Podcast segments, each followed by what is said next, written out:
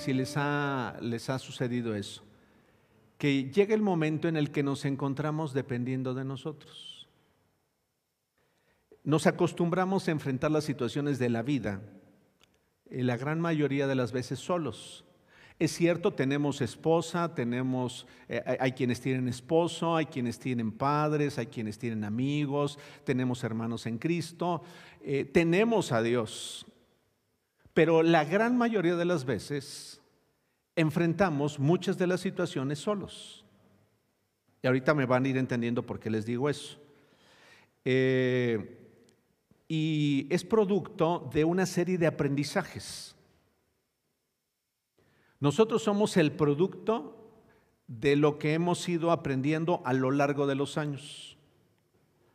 Y se han percatado que es más difícil, entre más años tenemos, es más complejo romper con los patrones en la vida de nosotros.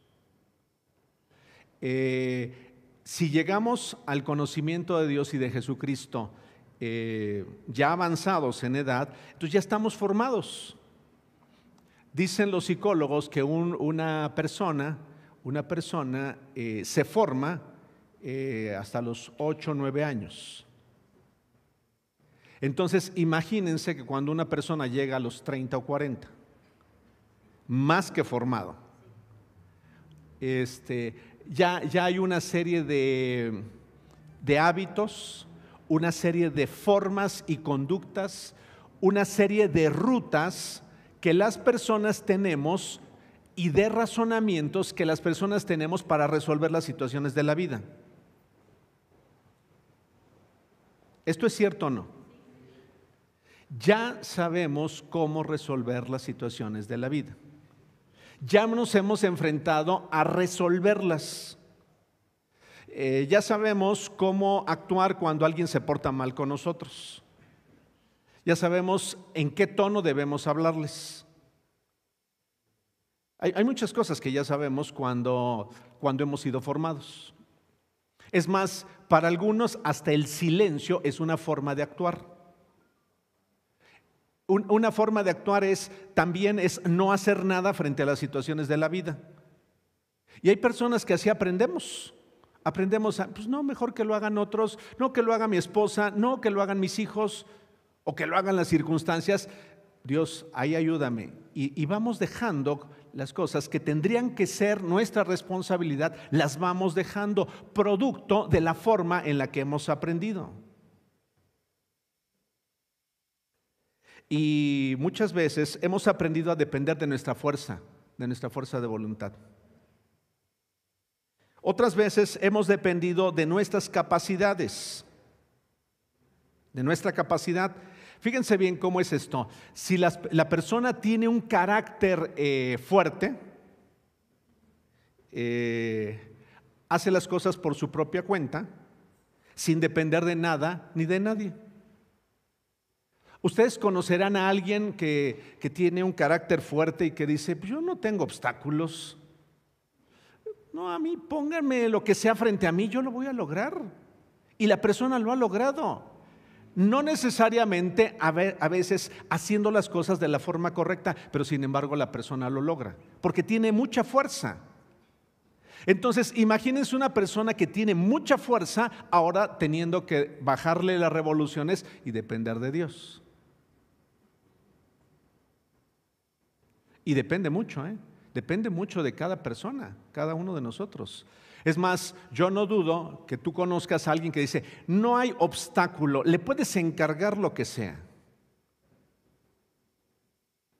No, yo necesito lograr esto. Ah, no te, no te preocupes. Y la persona se abre paso, toca una puerta, se entrevista con alguien, lo que sea, pero lo va a lograr. Y entonces la persona aprende a depender de su capacidad, de su fuerza, de sus habilidades y, a veces cuesta mucho trabajo depender de Dios. ¿Por qué? Porque ya me acostumbré. Es un patrón, es una forma de vida. Entonces imagínense si eso lo llevo practicando eh, unos 20 o 30 años. ¿Ustedes creen que es fácil romper con ese patrón después de 20 o 30 años?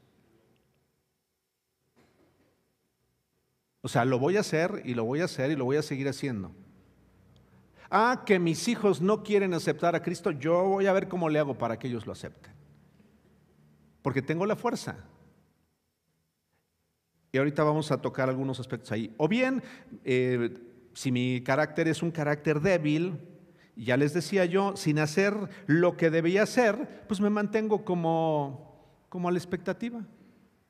Así aprendí a dejar que otros lo hicieran, a, permitir que los demás lo hicieran. Y entonces no hago nada y así me acostumbré y entonces voy caminando en la vida sin decir nada, sin hablar nada, no obstante que Dios me enseñe que debo hablar y que debo hacer las cosas.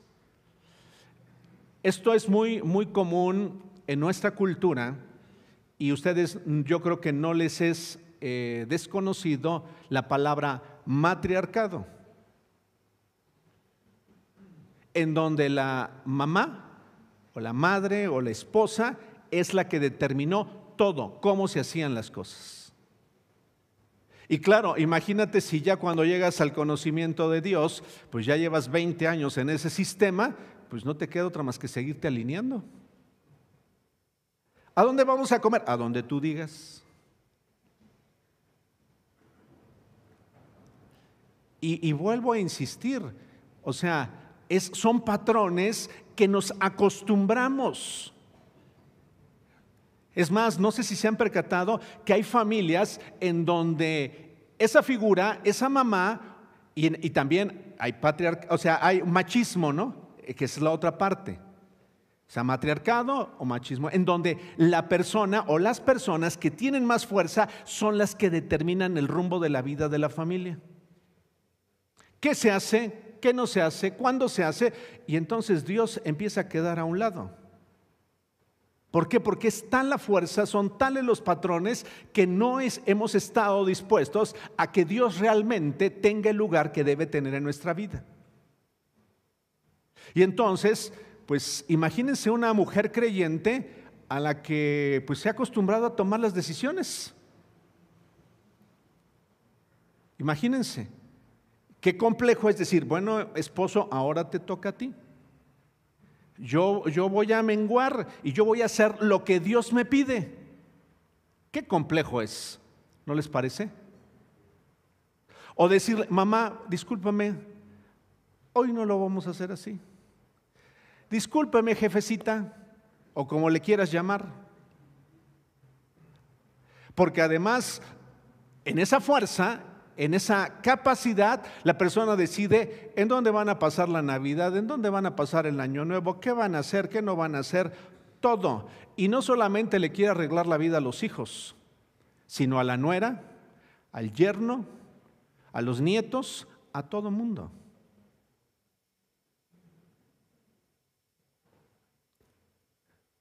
No estoy hablando de nadie en particular. No, no estoy hablando, no, no, es alusión, ahí te digo Juan o ahí te digo María para que entiendas. Porque estamos hablando de las dos posiciones, los dos patrones, en donde la persona, pues yo mejor calladito me veo mejor. Yo no hablo, no digo nada. Y entonces el hombre, si es que es la responsabilidad de él hacer algo, está perdiendo esa oportunidad de Dios y está impidiendo que el poder de Dios se manifieste a través de su vida.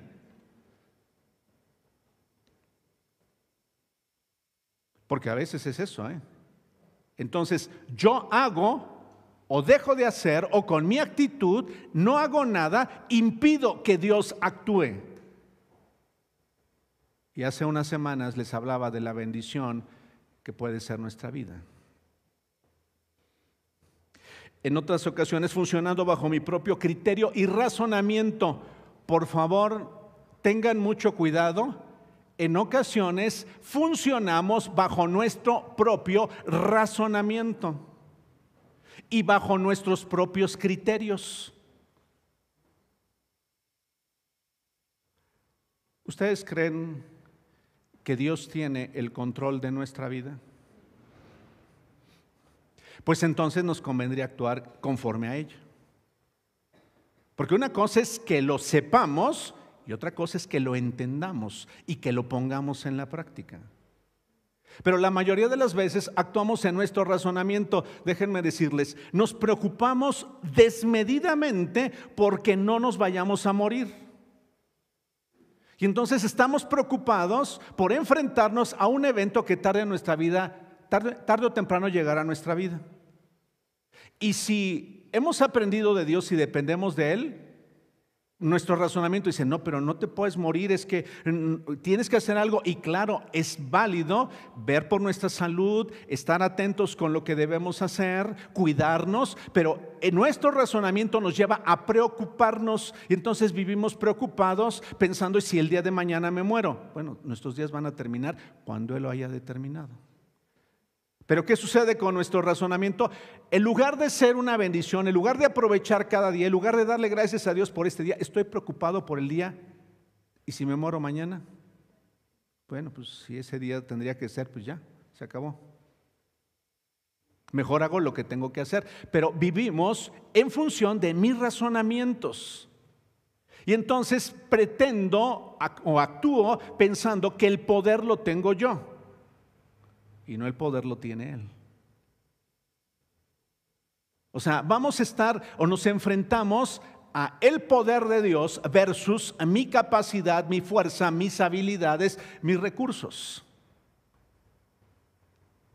¿Ustedes creen que Dios puede tocar la vida de un hijo o de una hija cuando, cuando esa, hija, esa hija o ese hijo lo, lo requiere? Pero entonces, ¿por qué nos afligimos demasiado?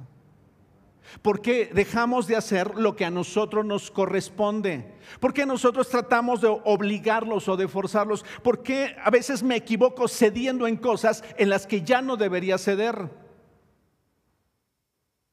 Y permito cosas que ya no debería permitir. Porque entonces confío más en mí. Confío más en mis habilidades, confío más en mis argumentos, confío más en mi perspectiva, en lugar de confiar en el poder que tiene Dios y en el amor que tiene Dios hacia aquellos seres que también amamos. Y a veces he encontrado que nos podemos volver hasta complacientes. ¿eh? O sea, complacemos lo que ya deberíamos decir. Eso no está bien, eso no es correcto. Sin embargo, pues es tu vida. ¿Sí me explico o no me explico? Y entonces estamos en esa lucha. Mi patrón, mi forma de ver las cosas, mi razonamiento. No, pero es que si yo hago esto, entonces sucede esto. Sí, y, muchas veces mi razonamiento, sí, mi lógica está fuera de la verdad. Que ese es el problema. El problema es que a veces mis razonamientos y mi lógica están fuera de los principios de Dios. Y ese es el peligro al que me enfrento. Yo tengo mis propios argumentos, tengo mis propios razonamientos, tengo mi propia lógica. Les decía este, hace unos días a unas personas, para nosotros en nuestra lógica es uno más uno es igual a dos. Pero con Dios uno más uno, con su bendición, es un montón. Sin embargo, los seres humanos, en nuestra lógica, preferimos vivir con esa lógica. Uno más uno igual a dos. Y no he conocido a una persona, sino a muchas personas. Por eso, por eso se batalla tanto con las cuestiones de dinero. Porque el dinero que tengo es mío, no es de Dios. Creo que, que Dios es el dueño de mi vida, pero eso, eso hay que ponerlo en duda cuando a Dios no lo considero en todas las áreas de mi vida, en el área este, personal, eh, corporal, eh, monetaria, o sea, de dinero, entonces pues yo tengo mis propios criterios. Y lo he visto, Nancy, como las personas decimos, no, pues si no me alcanza con 100, pues menos me va a alcanzar con 90. Pero esa es mi lógica, ese es mi razonamiento. No, si apenas me alcanza para mí, ¿cómo voy a darle a los necesitados? Cuando Dios dice, el que al pobre da, a Dios le presta. Imagínate nada más qué tremenda declaración. ¿Y sabes qué hacemos por los pobres o los necesitados? Nada. Porque vivimos en nuestra propia lógica. No, son tiempos muy difíciles. ¿Cómo, cómo, ¿Cómo, vivimos a veces? Y una de las cosas a las que nos enfrentamos en esos patrones, las personas cuando estamos avanzando e, en, edad, nos enfrentamos a la lógica de decir, no, pues tengo que... Y voy a, voy aclarar algo ahí en relación a lo que voy a decir. No, pero es que ¿qué va, ¿qué va a suceder cuando el tiempo pase? ¿De qué voy a vivir? ¿Quién me va a sostener? ¿Quién me va a cuidar? Dice la escritura, no he visto justo desamparado ni su simiente que mendigue pan. Y sabes, las personas en la etapa adulta podemos llegar a preocuparnos por cuál sería el destino de nuestra vida, qué vamos a hacer, cómo vamos a ser sostenidos, eh, de dónde voy a tener mis recursos. Y la persona empieza a guardar, a guardar, a guardar, a guardar. Y no es el problema que, que tenga ahorros, sino el problema es que vive atemorizada pensando en cuál va a ser su condición cuando los años pasen. Cuando realmente la persona empieza a depender de ella y de lo que tenga, no de Dios. Y, y quiero aclarar, el problema no es que tenga una persona ahorros, el problema es que viva confiando en esos ahorros. ¿Sí estás entendiendo? Hay una, la vida de un hombre que me ha, me ha cautivado y este hombre de Dios se llama Wayne Myers. Algunos de ustedes lo conocen. Tiene un libro increíble, extraordinario. Y una de sus premisas es, nada traje a este mundo, con nada llegué y con nada me voy a ir.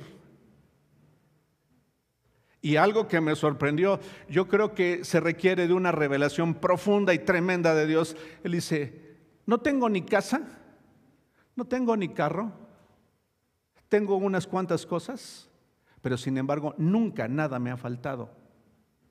Y este hombre tiene más de 90 años. Pero es una comprensión acerca del poder de Dios. Es una revelación, un entendimiento de realmente quién es Dios. Y sabes, hacia allá necesitamos caminar, porque si no entonces vivimos dependiendo de nosotros aunque pensamos o aunque desearíamos depender de Dios. Pero estamos dependiendo realmente de nosotros. La gran mayoría de las veces eh, vivimos así. Discúlpenme por hacer una introducción tan larga, pero es importante poner una base y un cimiento porque posiblemente vaya una segunda parte de esta conferencia. ¿Cómo enfrentamos nuestros momentos de crisis? Eh, ¿Cómo estamos formando a nuestros hijos? Si estamos haciéndolo en nuestras fuerzas, en nuestras habilidades, en nuestro razonamiento, nos vamos a equivocar y vamos a tener consecuencias lamentables. Este es un mensaje para los padres que tienen aún hijos en formación. Solamente se tienen unos cuantos años para formar esos hijos. Y por favor, si tú tienes algún conocido cercano que está formando hijos, cuando sea posible, platícale que solamente tiene unos cuantos años para formar a esos hijos o a esas hijas.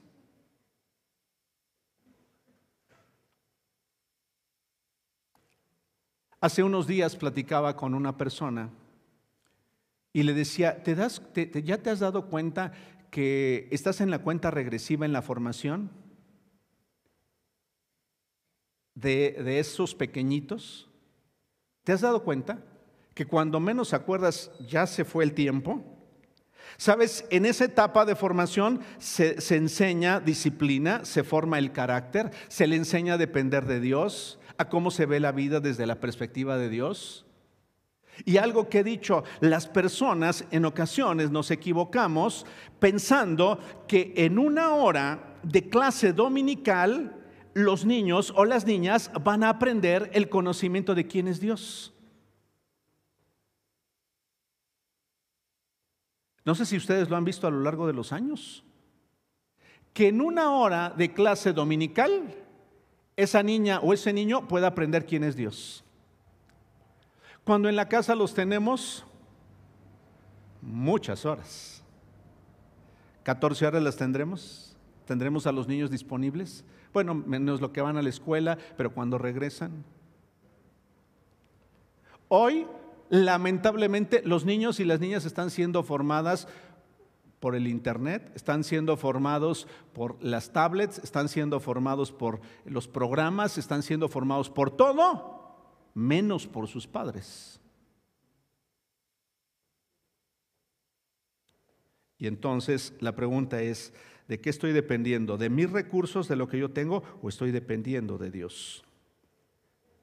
Cuando tenemos conflictos como pareja, ¿las resolvemos desde nuestro criterio o realmente consultamos a Dios? Ahorita voy a, voy a ir un poquito más allá en relación cuando hablo de consultamos a Dios. ¿Cómo es que resolvemos las cosas en la vida? ¿Cómo es que resolvemos los momentos de crisis? ¿Cómo lo resolvemos? ¿Desde nuestra perspectiva o desde la perspectiva de Dios? La gran mayoría de las veces he visto que las personas no acudimos a los principios de Dios, sino acudimos al consejo de alguien y algunos de esos consejos no tienen que ver nada con Dios. Porque el tema no es pedir consejo, sino la pregunta es, ¿a quién le pido consejo? Por cierto, ¿quién te aconseja a ti? No me lo, no me lo contestes, ¿eh? ¿Quién te aconseja a ti? ¿A quién, ¿A quién le preguntas en decisiones importantes o trascendentes? quién realmente te dice, oye, mira, sí estás bien, este es el principio de Dios, vas bien. ¿Saben qué he detectado? La gran mayoría de las personas no consultamos con nadie. No consultamos. ¿Y sabes qué decimos? No, yo le pregunto a Dios, ¿y cómo te contestó Dios? No es que yo oro todas las mañanas. Ok, está bien, muy bien. Y aquellas cosas que no, has tenido respuesta, ¿con quién las consultas? Es una característica fundamentalmente de los hombres. Los hombres aprendemos a caminar solos y no consultamos ni a la esposa, en ocasiones no consultamos a un amigo, no consultamos a un consejero, no consultamos a nadie. Nos vamos en la vida solos. ¿Cómo resolvemos las cosas? De acuerdo a nuestro criterio. ¿Cómo resolvemos las cosas de acuerdo a la forma en la que fui aprendiendo o me enseñaron? Pero no consulta a nadie. Voy solo en la vida. Voy sola en la vida.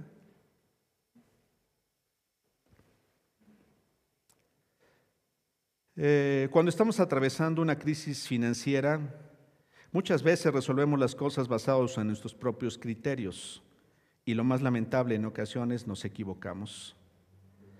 Cuando debíamos esperar a que Dios actúe a favor de nosotros, eh, y en ocasiones no lo hacemos, sino por el contrario, nos apresuramos y aún nos equivocamos haciendo solo aquello que, que nos va dictando como que nuestra lógica, producto de esos patrones. ¿Qué hago cuando me doy cuenta que tengo profundas heridas del alma? ¿Sabes? en ocasiones no hacemos nada. Tuve un error o tuve un fracaso. La gran mayoría de las veces las personas que han tenido un fracaso se van a exponer a un segundo fracaso si no se corrigen las situaciones del alma. Voy a volver a repetir esto. Por eso, por favor, ten mucho cuidado cuando te das cuenta que hay una constante en tu vida, que hay una constante en mi vida. Debo darme cuenta de lo grave que es cuando quiero resolver esa situación de mi corazón con mis propias herramientas, con mis propias fuerzas. Y puede ser en cualquier área. ¿eh?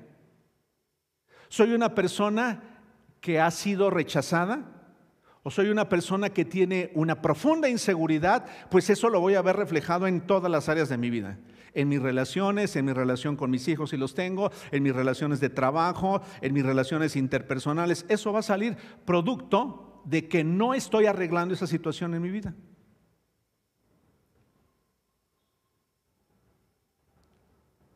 Si estás, están conmigo todavía. El problema es que no permito realmente que el poder de Dios actúe en mi vida, sino que lo resuelvo yo solo. Aquí, en mi lógica, aquí estoy resolviéndolo en mi lógica.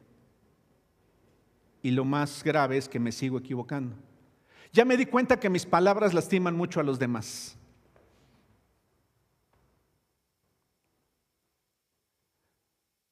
¿Algunos han tenido de ustedes problemas con sus palabras? ¿Sí o, no? ¿Todavía están despiertos? Porque ya con este frío como que ya entramos en calor y ya así, hasta nos acurrucamos y así.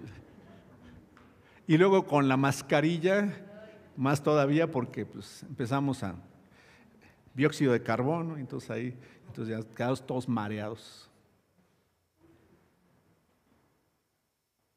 ¿Alguna, ¿Alguna vez te has dado cuenta que has tenido problemas con tus palabras? Y que has dicho, chispas, ¿por qué hablé? ¿Por qué dije? ¿Por qué la lastimé? ¿Por qué ta, ta, ta? ¿Por qué, por qué no? Pero a veces nos quedamos ahí con nuestra lógica y razonamiento y decimos, Padre, perdóname. Sí, el Padre nos perdona. Pero ¿qué hicimos al respecto? Nada. Nada. Es que ya lastimé a mi hijo y lo lastimé y le dije más de lo que... ¿Y qué hice? Nada, no resolví nada. El problema sigue estando dentro de mí. Y entonces, hoy será a un hijo, mañana será a una amiga, el día de mañana será a, un vecino, el día de mañana será un miembro de la congregación, porque mis palabras salen de mi corazón. Y entonces, ¿por qué no las resuelvo? Entonces, vuelvo a insistir, nuestro problema es la lucha entre los patrones, la forma en la que he crecido versus lo que Dios me enseña y lo que Dios desea que yo haga en la vida.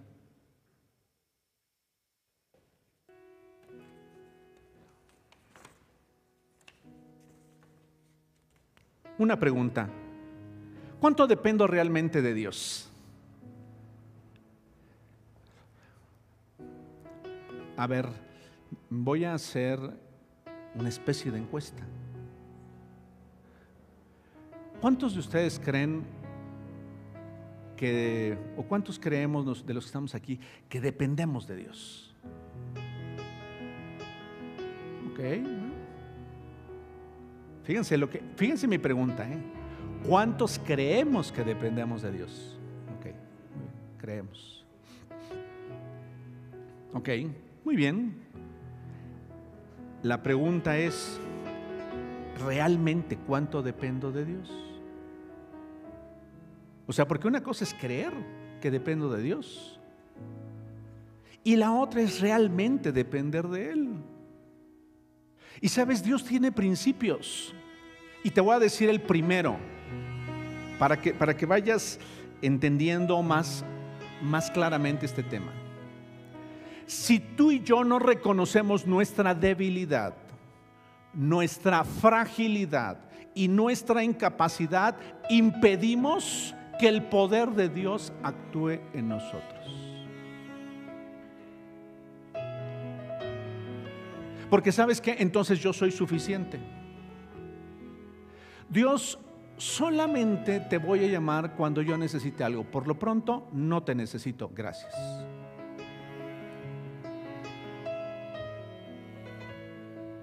Un poco más bajito, Mau. Gracias. Cuando esté enferma o cuando esté enfermo, te llamo. En los demás aspectos de mi vida yo los resuelvo. No te metas, por favor. Y aunque no lo externamos así o no lo, no lo hablamos, esa llega a ser la actitud del corazón. Entonces, el primer paso es estar consciente de la forma en la que yo he resuelto las cosas. Ese es el primer paso. Ese es tu propio diagnóstico. ¿Sí me estás entendiendo? Algo, no es, algo que no está fácil porque quisiéramos que alguien viniera y nos dijera todas las cosas. Pero mi primer paso es, ¿yo he estado resolviendo las cosas en mi vida? ¿Yo he resuelto las cosas a mi manera? Yo he estado queriendo cambiar a las personas. Yo he estado preocupándome sobremanera. yo me he estado preocupando sobremanera. Y alguna vez les he dicho, es que así sí, así nací, así soy. Yo soy preocupona ya de origen, ya, ya. Yo, yo, me preocupo hasta por, pues, por cualquier cosa, por una noticia que escuche en la televisión, en la radio. ¿Cómo, ¿Cómo, resuelvo las cosas? Estoy vivo preocupada por, por el, futuro de mi vida, por el destino de mi vida, si me voy a morir mañana o en qué momento me voy a morir y eso me causa una angustia terrible.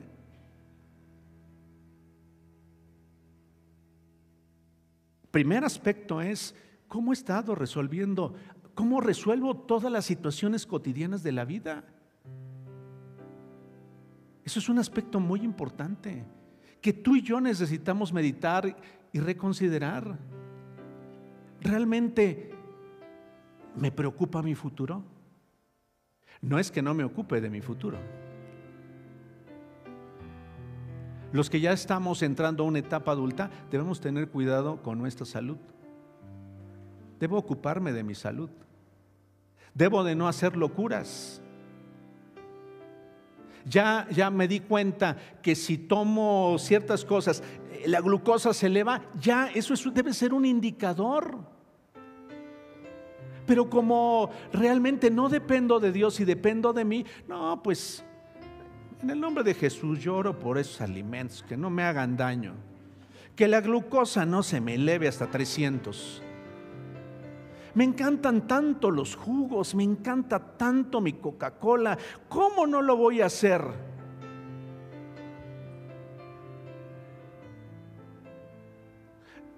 No te miento, yo he conocido a personas tomándose su pastilla para bajar los niveles de glucosa y tomándose su Coca-Cola de litro y medio. Y nos cuesta trabajo, pero como esa Coca-Cola hay muchas cosas que estamos haciendo en nuestra vida y las que no consideramos a Dios. Porque soy autosuficiente. Discúlpame, esa es una palabra que debería estar borrada de, nuestro, de nuestra conciencia. Soy autosuficiente. Yo decido hacer con mi vida lo que a mí se me pega la gana. Discúlpame la expresión. Y entonces tengo las consecuencias.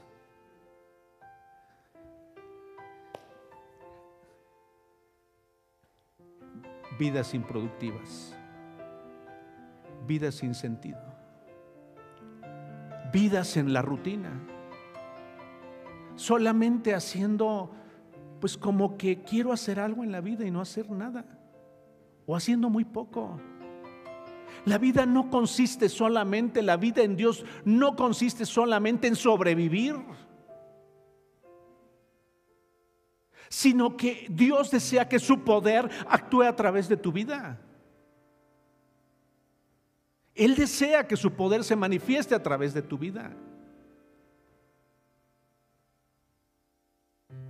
Pero la gran mayoría de las veces actúa más nuestra fuerza, actúa más nuestra iniciativa, actúa más nuestro poder. Y no que Dios no desee que tengamos su participación, pero tenemos que aprenderlo a hacer a su manera y a su forma. Y esto me lleva a uno de los personajes que nos enseña cómo trata Dios con su creación. ¿Cuántos se acuerdan de la historia de Gedeón? Gedeón. Jueces 7 al 9. Ahí está registrada la vida de Gedeón. ¿Cuántos conocen la vida de Gedeón? Dice que Gedeón era un hombre, y yo no quiero hablar hoy, ni voy a entrar a detalle a ver su personalidad. Hay quienes dicen que tenía poca estima y eh, muchas cosas. Pero hoy no, ese no va a ser nuestro punto de, partida. Gedeón eh, narra la historia que era un hombre eh, valiente, que era un hombre capaz, que era un hombre guerrero, Gedeón. Era un hombre guerrero. Y entonces el pueblo de Israel había estado sometido por Madián y por otras, otras naciones. Y entonces a él le llega la encomienda de, tú vas a ser el que vas a actuar aquí. Fíjense bien, ¿eh? Déjame decirte algo. En el círculo de tu hogar, la persona que tiene que actuar eres tú. Ahí vas a tener que librar batallas. En el interior de tu vida, tú y yo vamos a tener que enfrentar batallas. Y ya alguna vez les he hablado de las batallas. Ahí en el interior de nosotros es donde estamos luchando y muchos de nosotros, ese es un campo de batalla tremendo. Pero si me equivoqué, ¿por qué me equivoqué? ¿Por qué esto? ¿Por qué el otro? Ya no la voy a hacer y esto. Y ahí es, ahí es un campo de batalla tremendo. Quiero decírtelo desde este momento. Tienes dos caminos. Yo tengo dos caminos batallar en esas situaciones de la vida solo, con mi propia fuerza, con mis propias habilidades, con mis propios recursos, con mis propios razonamientos, o hacerlo con Dios y a la manera de Dios.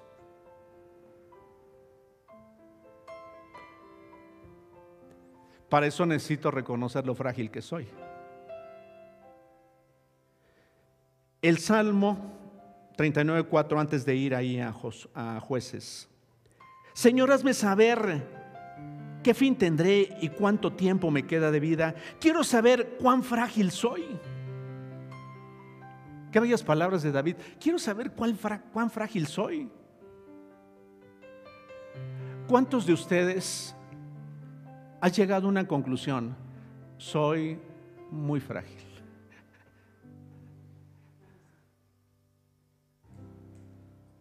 Ese es un buen paso en nuestra vida. Ese es, un muy buen paso en nuestra vida. Decir, soy muy frágil.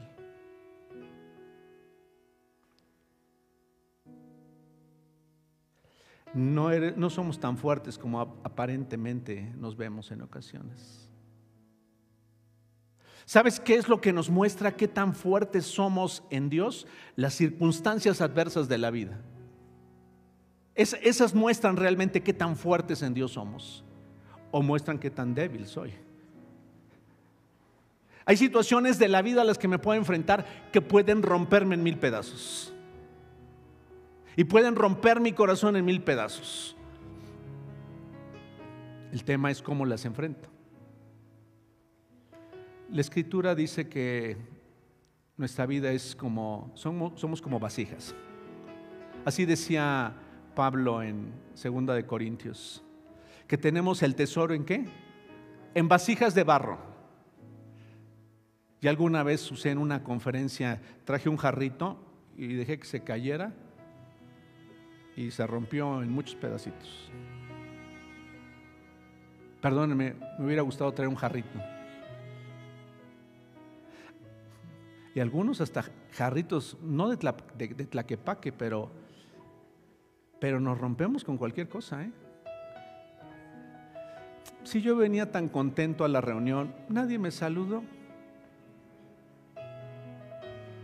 Nadie me saludó. Yo hubiera querido que alguien me saludara. Y entonces salgo, no me puedo alejar del, del, monitor, pero me salgo de la reunión y voy ya en la calle y digo, no, pues a nadie le importa. A nadie le importa un jarrito frágil. Es que ya me empezó a doler otra vez, frágil. Y, si esto, frágil. Y si, y si cuando llegue una edad adulta, este, pues no hay quien me cuide, frágil.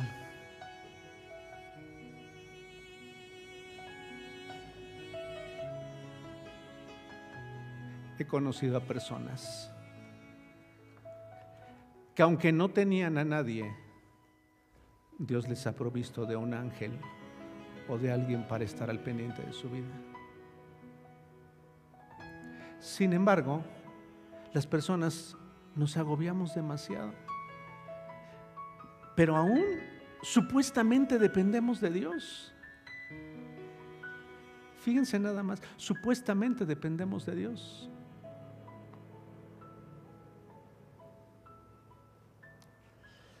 Vuelvo a, a Gedeón. Dice que eh, Gedeón eh, iba a tener que hacer, librar esta batalla. Y aquí el tema al que se está enfrentando Gedeón es que él tenía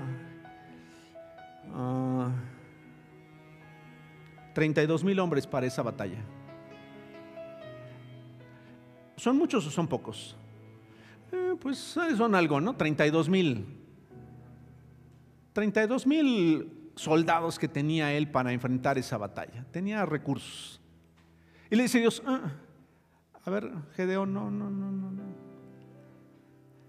Los que tengan miedo, pregúntale, los que tengan miedo, los que estén atemorizados frente a esa situación, diles que se regresen y mándalos a su casa. Ahí ya, ya no empieza, ya no funciona la lógica, ¿no? Ya no funciona el razonamiento. Oye, pues, ¿cómo, ¿cómo, pasas a creer? Si con 32 mil que vas a enfrentar la guerra, pues yo creo que apenas y quizá la libres, ¿cómo que ahora corta a 22 mil y quédate con 10 mil? La lógica y el razonamiento humano ya no alcanzan. Si con 32 mil te ibas a defender, ¿cómo crees que con 10 mil te vas a defender?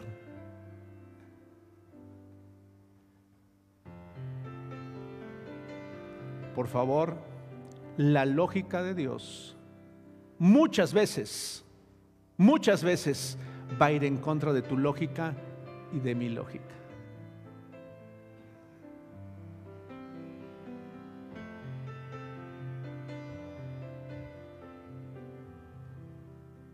¿Sí es cierto o no? Hay personas que dices, pues ¿cómo es que Dios la rescató del COVID, muchísimos años ya de vida. Pues las personas vulnerables son las que más se detienen y la persona pasó como si le hubiera dado una gripa o hasta menos. No, y los que nos sentíamos fuertes y dicen, no, pues yo nunca he estado enfermo casi de nada y, el COVID y noqueado por completo. Y ahorita te voy a decir algo al respecto. Bueno, continúo con Gedeón. Ahí está, y lo vas a poder leer en tu Biblia. Por favor, repásalo. Es, un, es una enseñanza extraordinaria. No, no tengo tiempo para entrar a profundidad, pero entonces le dice Dios, ah, ok, tienes 10 mil, ¿verdad? Pues todavía son muchos. Así que, a ver, ¿de qué estamos hablando? ¿Cómo que son muchos? No sé si a ustedes les ha pasado así como que, Dios, pero no me hagas eso, por favor. ¿Cómo que no voy a tener que hacer nada? ¿Cómo que mejor me quedo callado?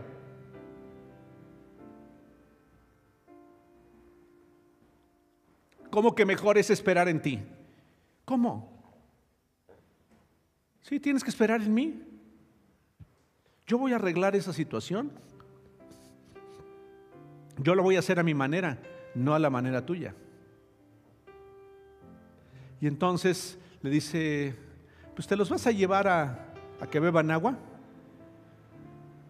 Y a los que tomen el agua y la, la beban, así como, como le hacen los perritos, este, esos son los que se van a quedar contigo. Los que se hinquen a tomar el agua, esos no van a ir contigo. Y entonces dices, ¿a poco si con, 300 hombres vas a hacerlo? ¿Y sabes qué le dice Dios? Sí, para que no crean que fue, no, esta victoria no la obtuvieron producto de sus fuerzas.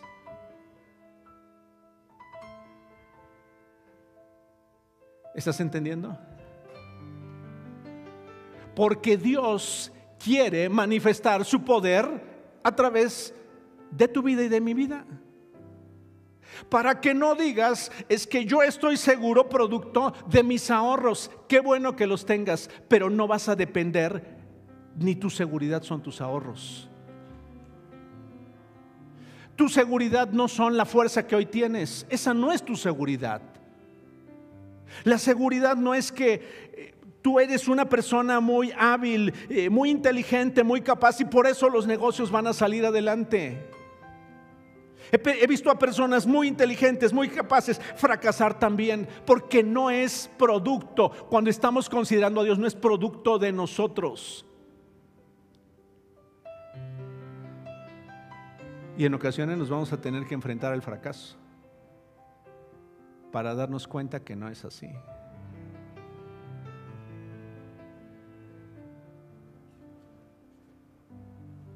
¿Sí estás entendiendo? que las cosas no son así. Que es a la manera de Dios. Y que cuando entonces reconozco mi debilidad, mi fragilidad, esos 300 hombres, desde la lógica humana, no eran suficientes para poder hacerlo. Señor, ¿qué es lo que tengo que hacer? Permanecer callada, permanecer callado y esperar. Yo me voy a encargar de hacerlo. Tú solamente haz tu parte. Tú solamente haz tu parte. Este es un mensaje para las mamás y los papás de este, de este lugar y que están oyendo esta conferencia. Solamente encárgate de hacer tu parte. Solamente honra a Dios y busca el principio que Él te ha hablado, lo que Él te ha dicho, en eso mantente. Por favor, no hables de más. Tampoco te quedes callada o te quedes callado cuando tengas que hablar. Pero tú espera a que Dios haga lo que Él solamente puede hacer. Y sabes que a veces nos decimos a nosotros mismos, esto que tú no conoces lo difícil que es el corazón de ella o de él.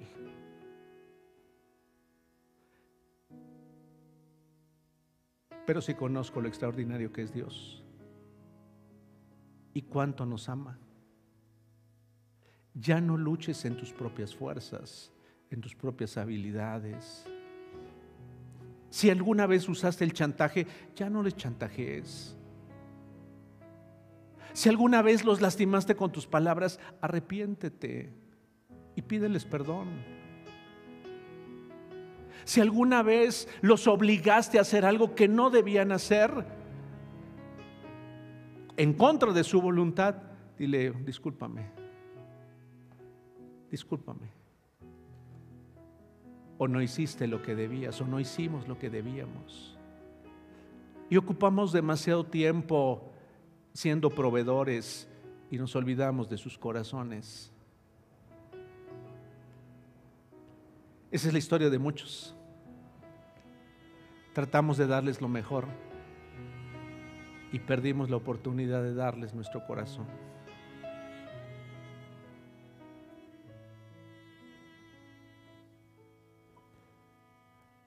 Conozco muchas historias.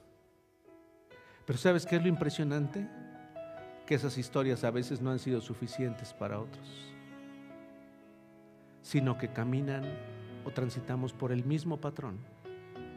Y decimos, no, yo a mis hijos tengo que darles lo mejor, no a mis hijas tengo que darles lo mejor, yo les voy a dar una mejor, la mejor escuela que pueda, yo les voy a dar eh, un viaje, yo les voy a dar eh, un lugar digno en donde puedan vivir. Y eso no está mal pero les impedí pasar tiempo conmigo. No les di mi corazón. No les dediqué tiempo. No les consolé cuando lo necesitaban. Me la vi, o sea, mi vida se convirtió en hacer, en hacer y seguir haciendo.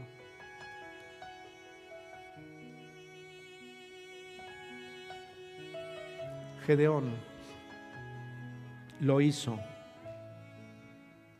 con 300 hombres. Eh, y luego le dice, Gedeón, si temes atacar, fíjense bien lo impresionante de Dios, le dice, si temes atacar, eh, date una vueltecita por ahí, llévate a alguien y date una vueltecita y ve y escucha. ¿Y saben qué, qué vio Gedeón? Una multitud tremenda frente a él. Y dice que los camellos eran como langostas. Así que ya, se imaginarán así. Todo lo que alcanzaba a ver eran enemigos. Pero dice que mediante el sueño de uno de los que estaban ahí en el campamento, él se percató que Dios estaba con él. Y a partir de ese momento dijo, yo voy a ir. Entonces regresó y les dijo, prepárense porque vamos a ir y por Dios y por el Señor, por Jehová de los ejércitos y por Gedeón. Entonces se fueron a la guerra. Se fueron a la guerra. Les costó trabajo. Con esto quiero concluir porque habrá una segunda parte de esto. Romper con los patrones de nuestra vida no va a ser sencillo.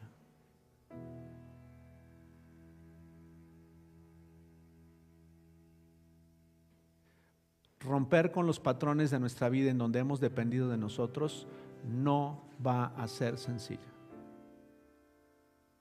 Uno puede pensar que es muy fácil, pero la vida práctica, la realidad es la que nos muestra realmente cómo vivimos y qué hay en nosotros. A lo largo de muchos años me he dado cuenta que no es fácil, pero si permitimos que el poder de Dios actúe en nuestra vida, y mi segundo personaje para hablar contigo va a ser Pablo. Pablo dijo, porque cuando soy débil, entonces soy fuerte.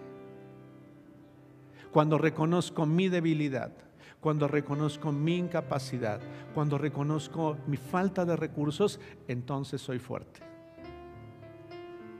Y decía Pablo, me glorio en mis debilidades, en mis debilidades. Y además dijo algo que a mí me sorprende.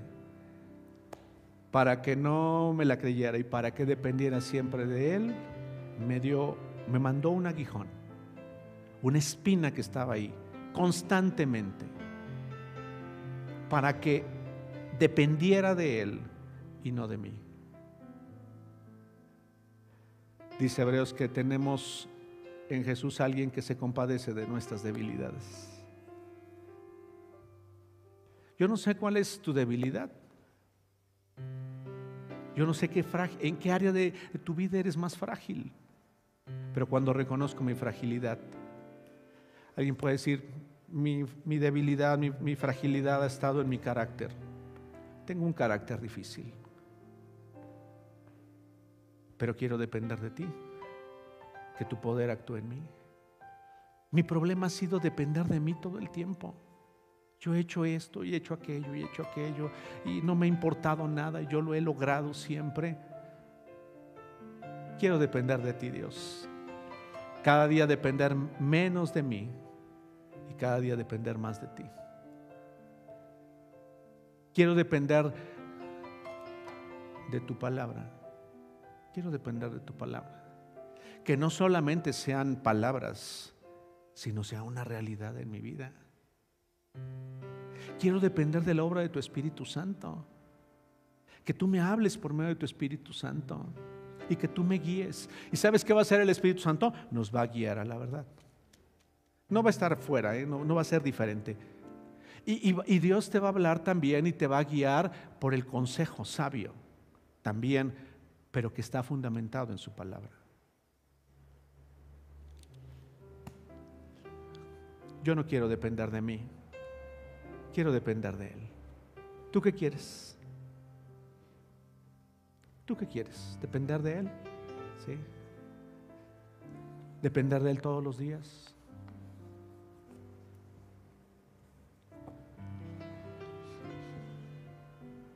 Sabes que uno de, uno de los indicadores muy precisos de que estamos dependiendo de Él es que Él te va a guiar y me va a guiar hacia aquello que es importante para Él.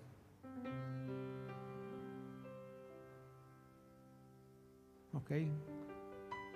Dependiendo de nosotros, vamos a poner demasiada atención en nosotros mismos. Dependiendo de Él, observaremos y le daremos importancia a lo que a Él, para Él es importante. Y para Él lo importante son los corazones, la vida de quienes te rodean, haciéndoles bien. No intentando, sino realmente haciéndoles bien. Nos importará y será importante para nosotros aquellos que no lo conocen. Y te puedo asegurar que podemos pasar días meses y aún años sin que otros conozcan de Jesús. ¿Por qué? Porque la vida está centrada en mí. Queremos depender de Él. Y lo primero es, debo reconocer mi fragilidad. ¿Está bien si oramos? ¿Está bien si oramos? Decimos Dios. Si no me he dado cuenta de mi fragilidad, enséñame qué, tan frágil soy. Si te sentías muy fuerte espiritualmente, no lo eres tanto. ¿eh? No, no eres tan fuerte espiritualmente. Todo se puede perder en un instante. Si pensabas que habías avanzado demasiado en la vida cristiana, qué bueno, pero todavía nos falta mucho. Mientras estemos sobre la tierra, eh, debemos cuidarnos porque somos frágiles. Si hoy te encuentras en un momento pleno, qué bendición, pero no eres tan fuerte. Somos frágiles. Padre, esta mañana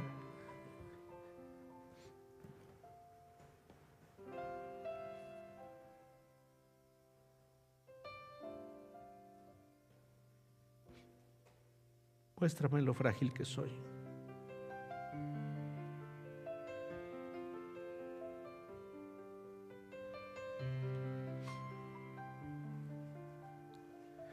Perdóname si he dependido de mí.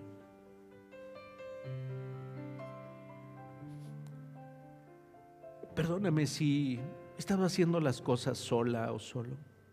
Perdóname. Pero hoy quiero ser consciente. Hoy decido ser consciente.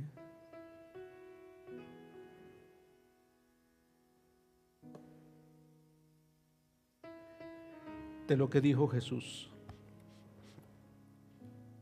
Separada de ti, nada puedo hacer. Separado de ti, nada puedo hacer.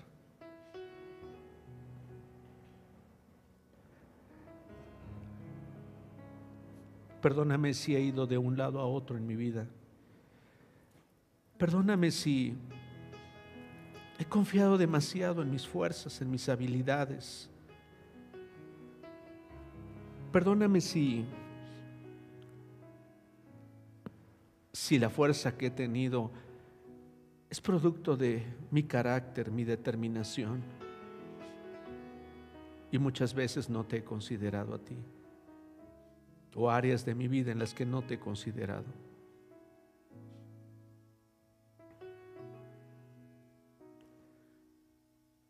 Hoy me queda claro que hay patrones en mi vida. Hay formas en las que yo he crecido, pero deseo no caminar más en ellos.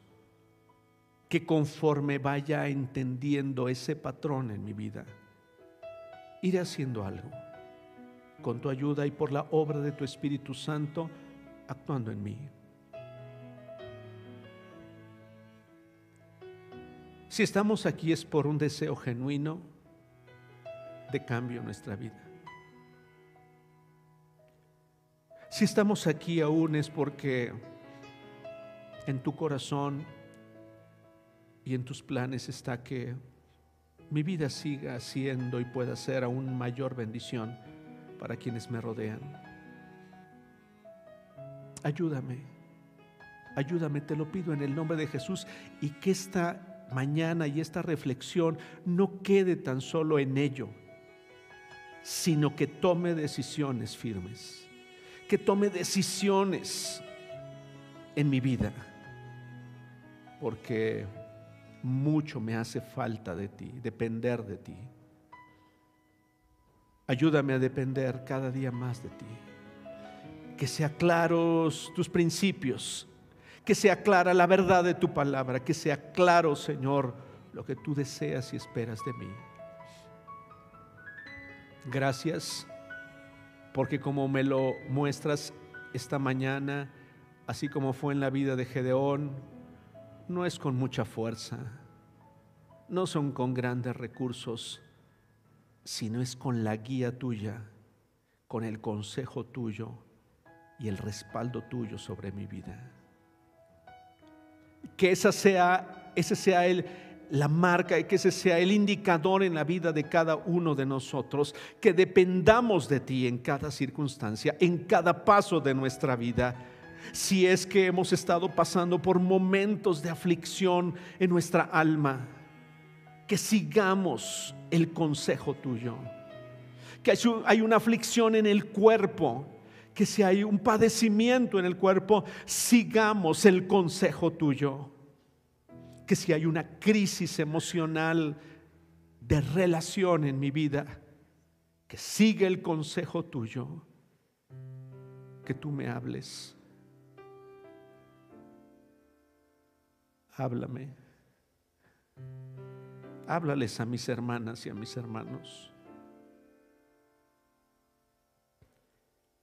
Que tu espíritu llegue donde las palabras no pueden llegar.